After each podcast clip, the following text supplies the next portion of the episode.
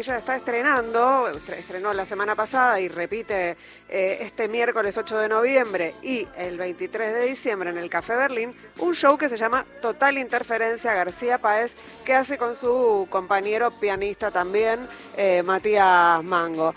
Buenos días, Alina Gandini, acá Carlos Uranowski, Horacio Marmurek y yo te saludamos. Buenos días a todos, ¿cómo están? Estamos muy bien. ¿De, qué se trata? Eh, ¿qué, qué, cómo, decidieron armar este show que es, eh, de, evidentemente tiene que ver con García Páez? ¿Cómo decidimos? O sea, viste que veníamos un poco de... Veníamos tocando canciones de novela, que no es lo, que, que no es lo nuestro, viste, y, y yo fui invitada a un show que se llama La Canción Sin Fin, que lo recomiendo muchísimo, que es solamente de canciones de García, pero con explicaciones. Y, es, increíble, es buenísimo todo, todo como está armado. Y fui invitada a cantar ahí y dije, pero si yo soy esto, ¿qué hago cantando la novelita? Entonces, eh, bueno, dije, vamos a hacer lo que somos. Así que esa fue la decisión. Simple. Somos García Páez. Somos García Páez y estamos criados bajo la, digamos, el paraguas de ellos, ¿no?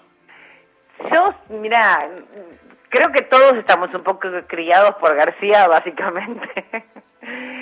eh, y yo, no sé, yo la quedé ahí, viste que la gente la queda en algún lugar.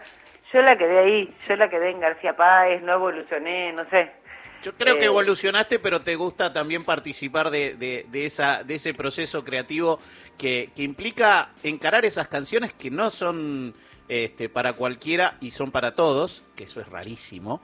es eh, rarísimo, ¿viste? Es rarísimo. que tuvimos que elaborar para que realmente las versiones sean como, como son? Para, para tocar cada cosa que hay intrincada dentro de esa canción, porque te juro que son de una sofisticación y a la vez después, bueno, las canta el pueblo. Muy raro. Eh, Alina, mucho gusto. Em, digo, tu padre, tu padre Gerardo Gandini también este, se, se le animó a la música popular, eh, pero te quiero preguntar eh, eso, ¿cómo llegaste vos al rock? Escuchando Badía y compañía, en ah, Radio Rivadavia. Extraordinario.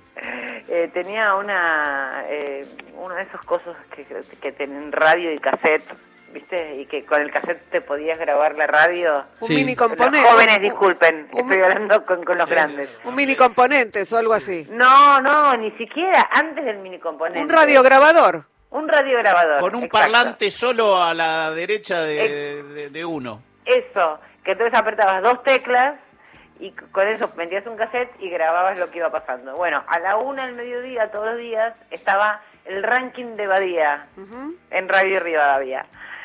Y no sé cómo llegué yo a eso y, ahí entré en ese mundo que era todo el rock nacional. Ahí apareció, me acuerdo el día que apareció en el ranking del 63. Mirá. O sea que fue como una cosa que, ¿qué? ¿Quién es esta persona? Eh, muy raro. Bueno, empecé a grabar, a apretar play rec, que había que apretar las dos teclas para poder grabar, y me fui armando mis cassettes de rock nacional y, no sé, y me fui... Y así fui siendo eso. Son como esas playlists eh, analógicas, ¿no? Seguramente. Digo, ¿las conservás? No, no las conservo, pero las tengo en la mente y permanentemente. Eso y las cantarrock, que no sé si recuerdan las cantarrock. Somos todos grandes acá. ¿Cómo? Somos todos grandes acá. Bueno, qué suerte, qué alivio. Eh, bueno, contémosle, perdón, contémosle a la audiencia además que Alina empezó, descubrió un día del 63 en, eh, ahí en el ranking de Badía y después, años después, tocó con Fito Páez eh, bastante tiempo, así que fue, fue un salto, ¿no? De, escuchar en, y grabar en un cassette a estar en, en vivo. Bueno, tuvo muchas. Un salto, eh, yo lo viví como si, como si me dijeran, estás en sorpresa y media, acá está Julián Way. ¿Entendés? Lo viví de verdad, todo el tiempo que estuve ahí adentro lo viví de esa manera. No, no, no, no se me hizo normal en ningún momento. Eh, no, no sé, muy, muy absurdo que la vida me haya llevado a eso. Aparte, como sin conocer a nadie, muy raro todo. Eh, digo, tuvo muchos privilegios. Alina, por ejemplo, trabajó mucho con Leo Maslía, con el admirado Leo Maslía. Eh, y mi última pregunta eh, tiene que ver con nuestra compañera de trabajo Ingrid Beck.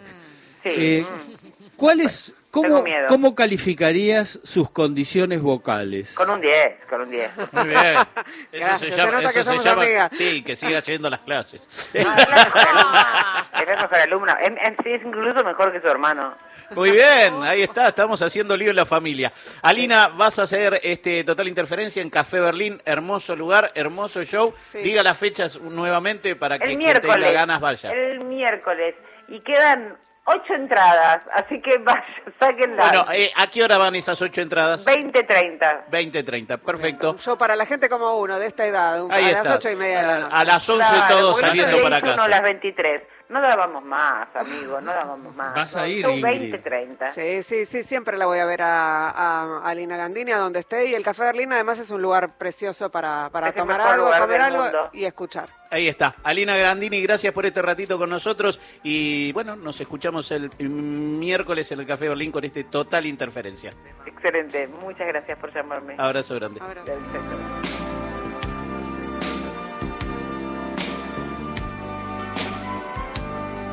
Últimos minutos, última de Carlos Ulanowski. Eh, me encantó ese TikTok o como se llame de la vicepresidenta de la Nación de ayer, que entrando al, ahí al Senado dijo, eh, la, parafraseando seguramente a sensatez y sentimientos de Jane Austen, que debe haber